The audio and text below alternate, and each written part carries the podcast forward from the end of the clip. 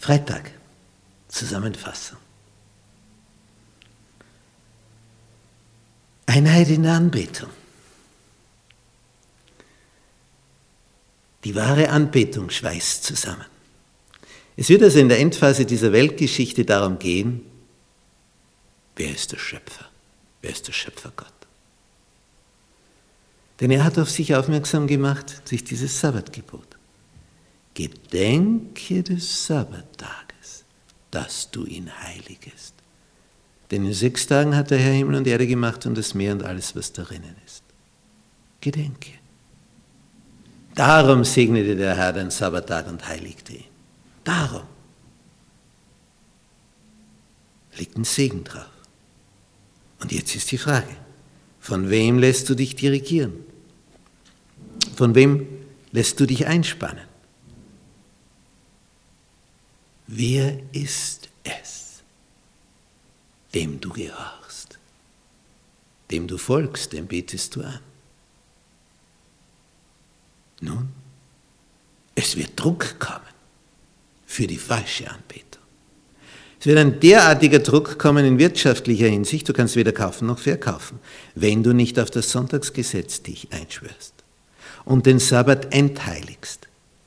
Wenn du den Sabbat heiligst, dann wirst du Probleme bekommen. Du wirst in den Feuerofen kommen, wie die drei Freunde von Daniel. Und was passiert dir dann im Feuerofen? Nichts. Darum dieses Bild. Du kommst hinein in die Zwickmühle, aber du kommst auch wieder raus, weil er bei dir ist. Denn zuerst waren drei im Feuerofen und dann waren es vier. Und der vierte sieht aus wie ein Sohn der Götter, hat Nebukadnezar gesagt. Das hat ihn vom Hocker gerissen. In dieser Endphase kommt also alles darauf an, den Schöpfer anzubeten. Am Sabbat.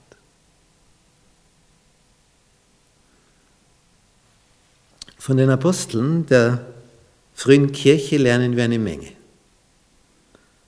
Und von den Jüngern. Denn sie blieben beständig in der Lehre der Apostel. Das hat sie zusammengeschmiedet zu einer Einheit. Die Lehre der Apostel. Sie blieben in Gemeinschaft, nicht jeder für sich irgendwo isoliert, vor einem Tablet oder Computer oder Fernseher in irgendeinem Kämmerchen. Sie kamen zusammen, nicht isoliert. Es ist immer gefährlich, wenn du allein bist.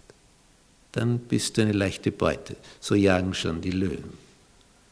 Eines heraus, brech. Und das zum Zingeln wird dann und dann Patsch. Im Rudel ist es schwierig, ein Tier zu erwischen. Aber abgesprengt, allein. Sobald es allein ist, ist die Sache erledigt. Es wird nicht mehr entkommen. Deswegen, sie blieben in der Gemeinschaft, im Brotbrechen, im gemeinsamen Mahlzeiten gefeiert, gemeinsames Potluck. Sie haben Sehnsucht gehabt, miteinander, gemeinsam Gott zu begegnen. Statt einsam, gemeinsam. Das war ihr Element.